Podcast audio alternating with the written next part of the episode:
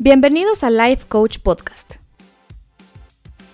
Para sentirte pleno, satisfecho y alcanzar todo lo que quieres en tu vida, te invito a dejar atrás el concepto que tenías de éxito y me dejes empoderarte para que puedas redefinirlo. En este podcast te prometo que no vas a encontrar todas las respuestas que buscas, pero sí te voy a dejar con las preguntas correctas para que te las hagas a ti mismo. Las respuestas que logres darte te van a llevar a tomar ese primer paso que te abrirá todas las posibilidades de alcanzar hasta las metas que a lo mejor ni has descubierto que tienes.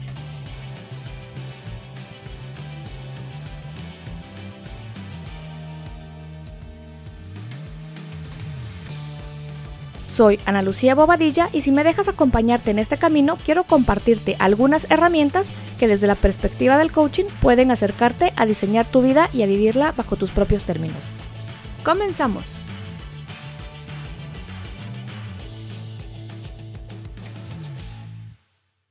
Hola, hola, ¿qué tal? ¿Cómo están? ¿Cómo les va? Gracias por estar escuchando una vez más Life Coach Podcast y hoy les traigo un episodio más antes de que termine el 2019 para compartir con ustedes unas preguntitas que fui encontrando en internet, en mi agenda, en otros podcasts y así fui haciendo como, como varias, eh, una pequeña investigación de qué cosas me quisiera preguntar a mí misma para salir de mi, de mi, de mi día a día y entrar en un periodo de reflexión. Y entrar en un periodo de introspección, ver qué cosas había aprendido creo que, viene un cambio de, década y ustedes que me escuchan saben que yo proyecto mucho a 10 años y de pronto está bien revisar qué ha pasado en los últimos 10 años. Empiezo el 2010, la década anterior, con 25 años, 24 para cumplir 25, y la termino con 35 añitos. Y, la verdad es que sacando la, la suma, las sumas y las restas de lo que han sido las últimas los últimos 10 años tengo muchísimo, muchísimo que agradecer, muchísimo por lo cual sentirme plena y satisfecha.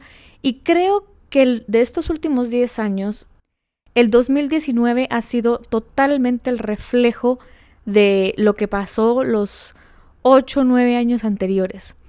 No ha sido una década fácil, definitivamente creo que ha sido una década muy muy dolorosa, muy complicada, de mucho crecimiento, pero el 2019 para mí ha sido el mejor año de mi vida. Y si tuviera que volver a pasar por las cosas que aprendí, por el sufrimiento, no, no, yo no creo en la palabra sufrimiento, pero por las lágrimas y el dolor que, tuve que pasar 8 o 9 años antes, lo volvería a hacer totalmente porque sin eso el 2019 no sería lo que fue, sin, sin, sin eso no sería lo que soy yo hoy. Había grabado una versión anterior de esta, de esta reflexión, pero me salió un episodio de una hora. Así que si quieren escuchar toda, todas las respuestas y así largo y tendido, escríbanme y lo subo. Si de pronto me escriben suficientes personas para decir, sí, queremos escuchar cuáles fueron todas, todas tus respuestas a esas preguntas, con mucho gusto lo comparto, pero no quiero necesariamente aburrirlos con un episodio tan largo y ahí contándoles todo mi proceso. Creo que tiene su valor porque creo que al final cuando ustedes pueden escuchar a alguien pasar por cosas similares, pueden ver así como, ay, si Ana Lucía pudo, pues tal vez yo también puedo. ¿Y a qué me refiero con eso? Y es que, como les dije, los primeros 8 o 9 años de, de la década que está cerrando fueron complejos, fueron retadores y, seguro alguien ha pasado por ahí. Creo que muchas personas han pasado por sentirse de esa manera. Y eso es lo que a mí me ha llevado a parte de mi misión es que las personas no se sientan así. No se sientan como inadecuadas o que no están en el lugar correcto o en el momento correcto.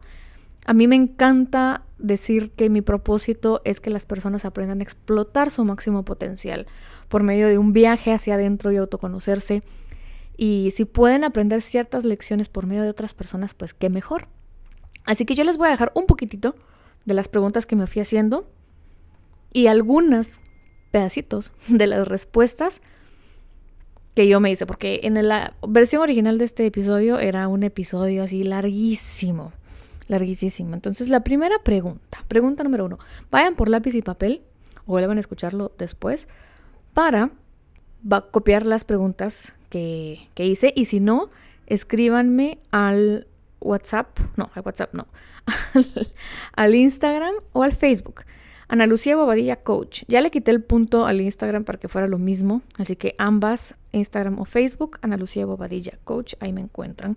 Y me pueden pedir, hola, escuché tu episodio de la reflexión de la década, por favor, pásame las preguntas y yo con mucho gusto les envío las preguntas que fui coleccionando para contestarlas junto con ustedes.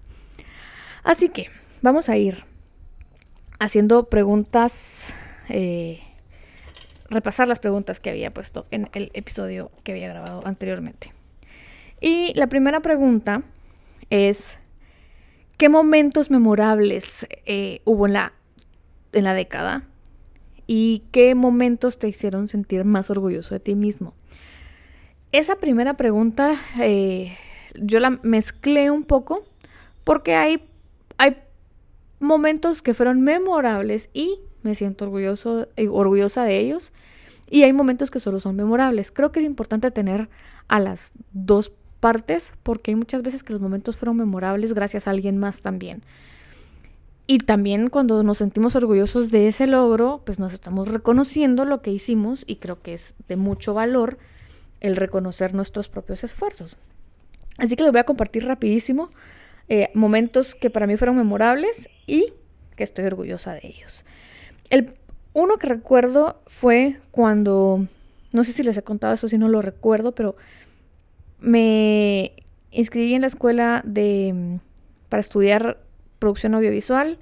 En el primer año se hace un concurso de escribir un corto, hacer el pitch para que la escuela nos ayude a realizarlo y de mi grupo escogen a dos, uno de esos es el mío entonces puedo decir que escribí y dirigí un corto, aunque sea de escuela.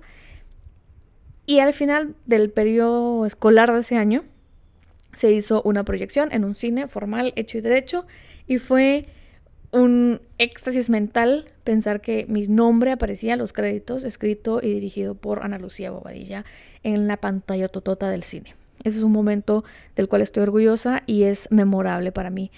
Otro momento del cual estoy orgullosa y es memorable para mí es cuando veo que puedo realizar mis metas, que les puedo dar varios ejemplos. Por ejemplo, cuando termino mis estudios como coach ontológico, cuando me voy de viaje yo sola a México, que mi primer viaje de vacaciones fue el año pasado, había viajado por trabajo, pero no de vacaciones, y lo hice sola. Era una meta que tenía planteada y lo logré. Otro, otro, otro tema que estoy orgullosa, que es memorable, es el lanzar este podcast, que un año después sigo subiendo contenido y me encanta y lo disfruto muchísimo y estamos acá escuchándome por, por, por este proyecto. Fue, requirió salir de mi zona de confort. Esta es otra meta que escribí, así que escriban sus metas, porque de verdad hace, yo les puedo decir que casi todas las metas que he cumplido las he escrito. No he cumplido todísimas las que he escrito, pero todas las que cumplí las escribí. Todos los logros que he tenido y como milestones importantes en mi vida fue porque lo escribí en algún momento.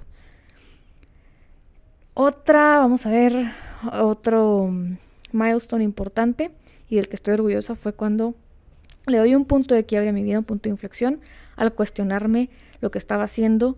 Fue muy doloroso, fue difícil, pero si no me lo hubiera cuestionado, creo que hubiera seguido como eh, como, como insatisfecha, pero como con una actitud conformista hacia la vida. Así que esos fueron mis momentos memorables y de los que estoy muy, muy, muy, muy, muy orgullosa. La siguiente pregunta, pregunta número dos, que creo que es importante hacerse, es ¿qué obstáculos, qué obstáculos eh, sobrepasamos en la vida? Y creo que es muy importante porque a veces creemos que no hemos logrado mayor cosa, pero cuando volteamos a ver a nuestros obstáculos nos damos cuenta que definitivamente hemos hecho cosas y no, hemos estado, no estamos igual que hace dos años, cinco o diez. Estos obstáculos muchas veces son puestos por nosotros mismos, así que yo les voy a compartir varios de los míos y varios que no necesariamente son puestos por mí, pero que me los encontré y que los he logrado superar y con algunos todavía batallo, pero ahí voy. Creo que el primero es eh, el primer obstáculo que sobrepasé es que me paralizaba con el miedo. Y no es que ya deje de sentir miedo, solo ya no me paraliza tanto tiempo. Antes me paralizó dos años, tres años, un miedo. Y ahora pues es una cuestión de horas a veces o de días que me toca reflexionar y volver a intentarlo y tener muchas conversaciones conmigo misma y animarme y seguir para adelante. Creo que algo con lo que batallo bastante fueron las creencias que tengo acerca de mí misma, o que tenía, creo que todavía tengo un par ahí que no me ayudan, pero tenía, creía que yo no podía, creía que si nunca había hecho nada importante, ¿por qué iba a poderlo hacer ahora? Creía que yo no tenía lo suficiente para ser coach, para tener mi propia empresa, que no era lo suficientemente disciplinada. Y sí, no era lo suficientemente disciplinada, pero he estado en la lucha por realmente aprenderlo en todo sentido. No ha sido fácil, me ha costado, pero lo sigo aprendiendo. Creo que otra, otro obstáculo que, que encontré fue... Hay personas que sí tienen una mala intención y a mí a veces me cuesta verlo. Y como me cuesta verlo, me cuesta manejarlo. Yo creo que todo el mundo tiene una buena intención. Yo creo que todo el mundo tiene una buena intención y realmente a veces no es así. Entonces, hay personas que sí desean perjudicar y yo creo que el tener la madurez para manejar eso, el no tenerla en su momento fue un obstáculo. Y por último, que pareciera estar un poco relacionada a la anterior, pero no necesariamente, creo que mi mentalidad, mi mentalidad ha sido un obstáculo, por fue mi, mi obstáculo por mucho tiempo. Tenía una mentalidad fija, una mentalidad de víctima, una mentalidad de la carencia también, y eso definitivamente, y eso definitivamente eh, no me ayudaba a salir adelante y ser exitosa en lo que yo quería. Tercera pregunta, tercera pregunta de la década y es ¿qué resultados he tenido respecto al área profesional y respecto al área personal en los últimos 10 años? Y creo que resultados es, yo me miro al espejo y creo que soy otra persona. Ana Lucía de, del 2010 no creería posible que la Ana Lucía del 2020 es lo que es hoy, lo que soy hoy. No lo pensaría, jamás en la vida. Entonces creo que solo eso para mí es un montón. El poder venir y tener mi, mi propia empresa chiquitita, pero va a ir creciendo. Fue un año bastante bueno para ser mi primer año. Fue, no tengo cómo quejarme. Me apoyó muchísima gente, me, me hicieron eh, ganas, me refirieron. Y creo que las oportunidades se dieron de una forma tan mágica que, que, lo agradezco mucho. Creo que todo esto empezó por un blog que, que abrí. Luego del blog cerré el blog. Estaba totalmente anónimo en el blog. Luego con los, los últimos posts ya puse mi nombre. Lo cerré. Luego me animé a abrir el podcast. Luego estuve haciendo radio. Estoy haciendo radio todavía. Y eso también para mí es un, gran, un gran resultado de una serie de cosas. Y el tener clientes que al día de hoy me dicen, wow, tu ayuda, tu coaching me ha ayudado a, esos son otro montón de resultados pequeños de otras personas que se siente genial haber sido partícipe de ellos. Creo que las, la clave es que los retos que pasé y los obstáculos que pasé fueron importantes para fortalecerme, para hacerme crecer, para hacerme una persona mucho más fuerte, mucho más poderosa conmigo misma. La segunda pregunta o la segunda parte de estas preguntas son los aprendizajes y es qué grandes lecciones he tenido. Uy, yo creo que he tenido unas lecciones inmensas en, el, en, este último, en estos últimos 10 años. He tenido unas lecciones grandísimas y, lo voy a resumir a que tal vez la lección más grande es que yo debo convertirme en lo que espero de otras personas. Por ejemplo, yo espero que mis relaciones de pareja sean con una persona que tenga estas y estas cualidades. Yo convertirme en esa persona, porque si no, entonces yo necesito que esa persona tenga esas cualidades desde la carencia. Lección número dos, inmensa, es los demás no tienen la obligación de cumplir mis expectativas, pero yo tampoco tengo la obligación de cumplir las expectativas de otros.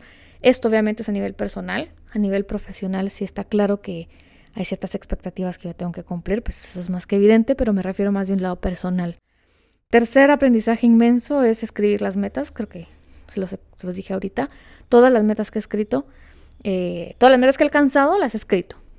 Y un buen porcentaje de las metas que escribo sí las completo y sí las alcanzo. El último aprendizaje, tal vez importante, es darme el permiso de aprender. Y el darme el permiso de aprender incluye dos partes. Uno, el que al reconocer que no sé algo, es el primer punto para darme el permiso de aprender. Porque si yo creo que lo sé todo, no me doy chance de aprender. Y el segundo punto es que el proceso de aprendizaje no es lineal, recto hacia arriba, sino es con altos y bajos. A veces son tres pasos para adelante, uno paso, un paso para atrás. Y es de cometer errores, de volverlo a intentar. Yo determiné que mi proceso de aprendizaje y el que le recomiendo a la gente es absorber la información, ampliarla, aplicarla, ajustarla y luego volverlo a intentar hasta que algo me funciona. Hay muchísima gente que dice, sí, esto ya lo sé, pero no lo saben aplicar. Si no lo saben aplicar, no lo saben. Así que esa es una gran lección. El aprendizaje es un proceso para el cual debo de darme permiso. ¿Qué errores he cometido en los últimos 10 años? Y creo que un punto importante, o más bien, la sí, ¿Qué, errores he cometido en los últimos 10 años? Y creo que un punto importante es dejar que otras personas determinaran mi valor para mí misma. Yo no puedo decidir cuánto las otras personas ven mi valor. Y hay una cita que yo leí que no sé quién la dijo, porque no la no encontré quién, quién la había dicho, pero la cita es, la incapacidad de otra persona de ver tu valor no disminuye tu valor.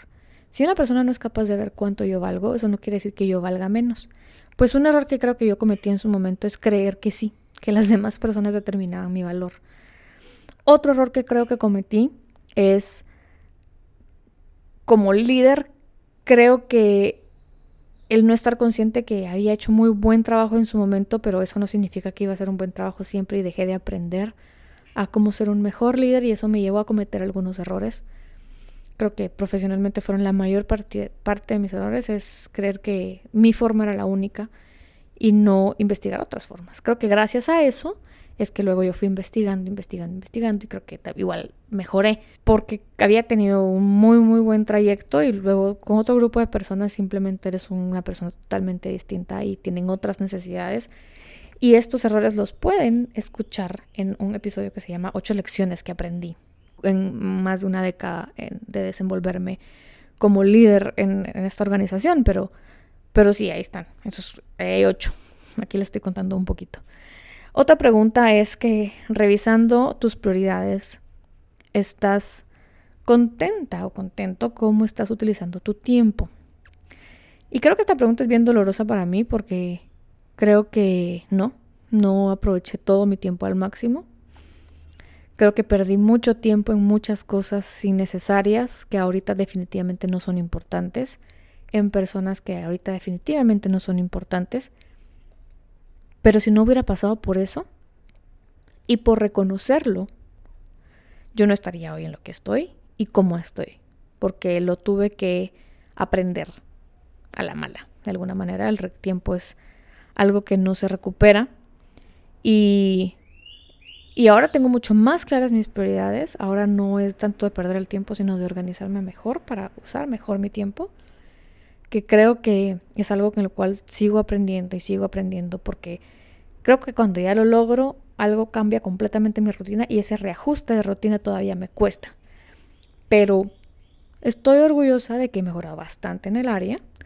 Todavía no estoy perfecta, pero he mejorado. Así que no, no estoy contenta con cómo lo usé mucho tiempo, pero ahora estoy muy orgullosa de cómo he aprendido a manejarlo. La siguiente pregunta es, ¿qué lecciones han sido como, como algo que cambiaron tu vida? Así como que las lecciones más grandes, las lecciones que definitivamente uno puede decir, esta lección, wow, me hizo una persona diferente. Yo creo que algo que me lo tengo que recordar a diario es que los errores que cometemos y las lecciones que a veces tenemos que pasar son necesarias para nuestro crecimiento.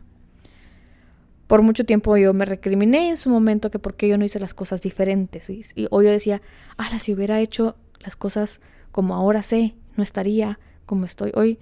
Pero qué bueno, porque al final creo que si no hubiera cometido los errores que cometí, yo no estaría hoy donde estoy. No hubiera crecido de la forma que hubiera crecido. Y yo venía en un estado como de, ay, sí, yo lo sé todo, yo lo sé todo. Y gracias a que cometí los errores que cometí, me di cuenta que no lo sabía todo. Y tal vez era un poco soberbia u orgullosa y decir, no, yo no necesito ayuda, yo no quiero aprender de nadie, porque se los prometo que sí, lo dije así, y sí conozco personas que sí lo dicen así, aunque no lo acepten.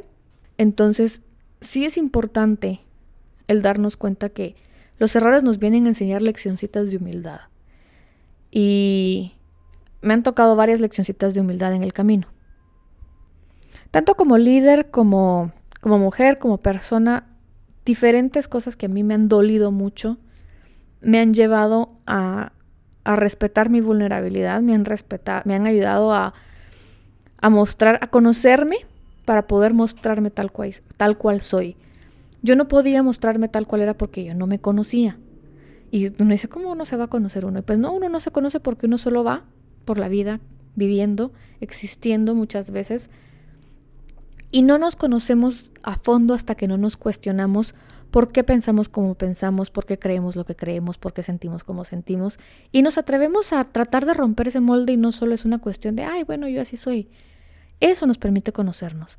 Y si no hubiera sido por un montón de, de veces que me rompí la cara, las rodillas y el corazón, aprendiendo, creo que yo no valoraría hoy un montón de cosas que hoy en día valoro. Así que cuando estoy teniendo días bien difíciles, cuando estoy teniendo acciones cuando estoy teniendo errores que a veces por inexperiencia los cometo, cuando estoy teniendo malas mañanas o malos días, se los juro que aprendo a he aprendido a agradecerlo, porque cuando estoy agradeciendo esto es que me vuelvo de alguna manera más fuerte y más poderosa.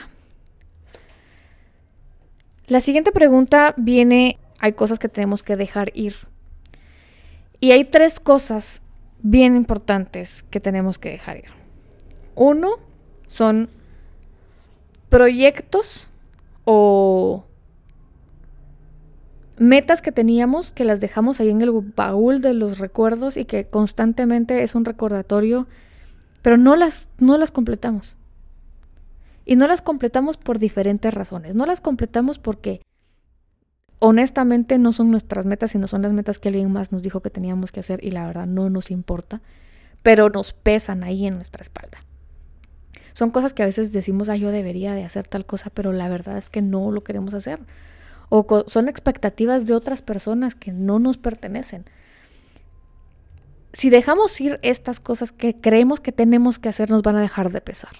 Y hay una, una analogía que me gustó mucho, que una autora de un libro que se llama Mary Forleo dijo respecto a esto, que es estos viejos proyectos que tenemos y que no los dejamos ir, es como que fueran restos de comida en la refri y se van acumulando y se van acumulando y eventualmente, uno, la refri apesta y dos, no hay lugar para comida más fresca. Pues esa refri es nuestra mente.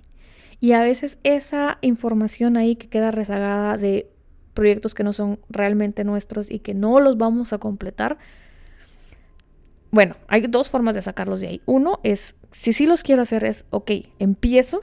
O dos, ya los dejo atrás, chao, bye, y se van. Si no, está solo ocupando un espacio bien importante en nuestra mente. La segunda cosa que tenemos que dejar ir son resentimientos o enojos o molestias que tenemos con alguien que tenemos que aprender a perdonar. Porque ya o no está esa persona para pedirnos perdón o simplemente incluso a veces ya ni nos recordamos porque estábamos molestos. Y tenemos malas relaciones con alguien por un resentimiento que está ahí. Tenemos que aprender a dejarlo ir. Hubo algo que, no me acuerdo si lo vi en un meme, no me acuerdo si lo vi en el Facebook o donde lo vi, pero decía, si mañana tienes la capacidad de observar tu vida y vas a ser evaluado por las cosas que hiciste con amor y con cuido y con ternura y con todas esas cosas positivas, ¿cómo te evaluarías a ti mismo? Y ahí fue cuando dije yo, uy, qué intenso, porque creo que hay personas con las que estamos resentidos que ni nos acordamos por qué estamos resentidos y en nuestro día a día los tratamos con desdén o con mala gana o con malas caras. Y no está bien porque nos llenamos de esa energía. Esa energía que sale de nosotros se regresa. Y tal vez no por medio de esa misma persona, sino por medio de otra. Y otra persona nos va a tratar así. Y la tercera cosa que hay que dejar ir son nuestras creencias limitantes y las historias que nos contamos a nosotros mismos en nuestras cabezas. Como les contaba de las cosas que para mí fueron grandes aprendizajes, fue que todo lo que yo creía de mí no era cierto. Pero la única forma de demostrarme a mí misma que no eran ciertas era aprender otras cosas. Si yo pensaba de mí antes todo el tiempo que como yo no era lo suficientemente disciplinada, no iba a lograr tener una empresa, no hubiera logrado aprender a ser un poco más disciplinada y cada vez un poco más disciplinada y cada vez manejar mejor mi tiempo para poder llevar las cosas hasta este punto. La última pregunta que hay que agregar en nuestra evaluación de nuestra década es ¿qué cosas, circunstancias o personas agradeces? Y yo tengo tantísimo que agradecer que no me cabría un programa de unas tres horas para agradecerle a todo el mundo, pero le agradezco por, en primer, primer, primer lugar, a la vida, a Dios, porque me puso en este mundo en una situación en la cual puedo aprender. Y es de reconocer que nací con ciertos privilegios como tener una familia que podía pagar por mis estudios, tener acceso a información que me pudo llevar a ser una persona diferente. Y solo con esas dos cosas creo que la vida de una persona puede cambiar. Hay gente que no tiene ese, esa posibilidad, que no nace con esos privilegios que aparentemente son tan básicos. Así que eso es lo primero que agradezco. Lo segundo que agradezco es a mi mamá. Es la persona que ha estado para mí ahí el 100% del tiempo, aunque a veces nos agarramos un poco del chongo. no, no nos agarramos del chongo. Nos, a veces tenemos discusiones así como fuertes y cada vez son menos y cada vez son más espaciadas, pero ha sido una relación que nosotras a las dos nos ha costado trabajarla y mantenerla, pero, pero agradezco infinito por ella. En tercer lugar, le agradezco a mis dos papás, a mi papá biológico y a mi papá de mis hermanas, que en su momento también le dije papá. Y les agradezco porque lo que estuvieron me ayudaron y lo que no estuvieron también me ayudaron a formar mi carácter. Eh, mi padrastro fue el que me ayudó a amarrarme los zapatos. Mi papá me ayudó otro, me enseñó otro tipo de cosas y le estoy agradecida por otro tipo de cosas. Pero también el hecho de que no hayan estado 100% del tiempo a mí me hizo una mujer muy fuerte. Y hay veces que eso no lo agradecemos, solo lo resentimos, pero no, no tengo ningún resentimiento en ningún aspecto y creo que todas las personas hacen lo mejor que pueden con lo que saben hacer y, nunca voy a tener una relación de resentimiento en ese sentido. Así que les agradezco a los dos porque los dos me enseñaron cosas distintas de formas distintas y con presencias en mi vida de distinta manera. En cuarto lugar, y no es por dejarme de último, pero no quería ponerme a mí misma tan arriba de la lista, es que me agradezco, me agradezco por por todas las cosas que he ido aprendiendo y por no dejarme vencer por mi propia cabeza muchas veces y por creer, poco a poco aprender a creer en mí y aprender a creer en, en la lucha y en el mensaje y en el propósito que tengo. Así que sí, me agrego a mí misma a la lista. Me agradezco en general a todos los amigos y familiares que me han dado palabras de apoyo, de aliento, compartido el podcast, preguntado por los proyectos, asistido a mis eventos, me han echado porras, me han hecho una referencia con alguien más. Y a las personas que por medio de los diferentes medios que comunico mi, mi mensaje se han acercado y me han apoyado. Y por último, agradezco a todas las personas que que me han ayudado a llegar a este punto del camino por medio de ser obstáculos para que no me desviara de otro camino. Eh, sí, a todas las circunstancias difíciles, a las personas difíciles, a las personas que con intención o sin intención me dieron batalla. Porque también esas personas me hicieron más fuerte y me hicieron llegar a este punto. Así que vamos a hacer una recapitulación rapidísima. de las preguntas que es importante hacerse cuando se quieren evaluar, ¿verdad? Entonces la primera pregunta sería, ¿qué momentos memorables tienen los últimos 10 años? ¿De qué se sienten orgullosos o orgullosas? ¿Qué obstáculos han sobrepasado? ¿Y qué resultados han tenido de las cosas que han hecho a nivel personal y a nivel profesional también? ¿Qué cosas han aprendido y cuál sería como su fragmento de sabiduría de esos 10 años que han pasado? ¿De qué errores han aprendido y qué han aprendido de esos errores?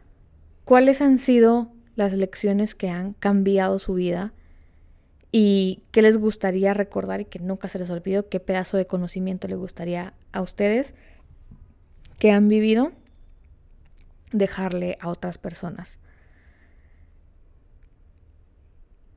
Respecto a las cosas que hay que dejar ir y dejar atrás y soltar, hay tres que son proyectos y metas que no son suyas, resentimientos y enojos y sus creencias limitantes. Si ustedes creen que han utilizado su tiempo adecuadamente respecto a las prioridades que tienen en la vida, y si no, que van a cambiar, y qué agradecen, qué situaciones, personas, y circunstancias agradecen y que los han llevado a estar hoy en donde están. Yo creo que es importante hacer estas reflexiones porque definitivamente nos llevan a empezar como con un inicio nuevo, esta nueva época que se viene, que es un nuevo año, una nueva década. Y creo que es definitivamente interesante cuando hacemos un viaje hacia adentro y ver qué errores no queremos volver a cometer. Porque si no estamos conscientes de eso, los vamos a volver a cometer. Así que espero que les haya Así que espero que les haya servido esta evaluación de nuestro ciclo. Ustedes lo pueden hacer anual si quieren, de 5 años, de 10 años, como quieran. Pero si quieren las preguntas, escríbanme al Instagram, Ana Lucía Bobadilla Coach, o al Facebook, Ana Lucía Bobadilla Coach también. Y si quieren oír la versión larga, larga, larga, larga, larga, larga, larga, como de una hora de este episodio, que no es el mismo, sino que lo volví a grabar en una versión resumida. Cuéntenme y lo subo. Si no lo quieren escuchar completo, pues ya, se queda ahí para mi memoria y yo escucharlo dentro de 10 años otra vez. Pero si, lo, si quieren que les comparta como pues las cosas por las que yo he pasado y, y que creo que sí tiene valor para algunas personas que tal vez pueden pensar o sentir lo mismo por lo que yo pasé, pues me cuentan. Que tengan un excelente fin de año por si ya no subo otro episodio. Y si sí, pues nos vemos en el próximo. O nos escuchamos en el próximo. Que tengan una feliz mañana, tarde o noche, dependiendo de la hora que me escuchen. Gracias por estar aquí una vez más. Bye.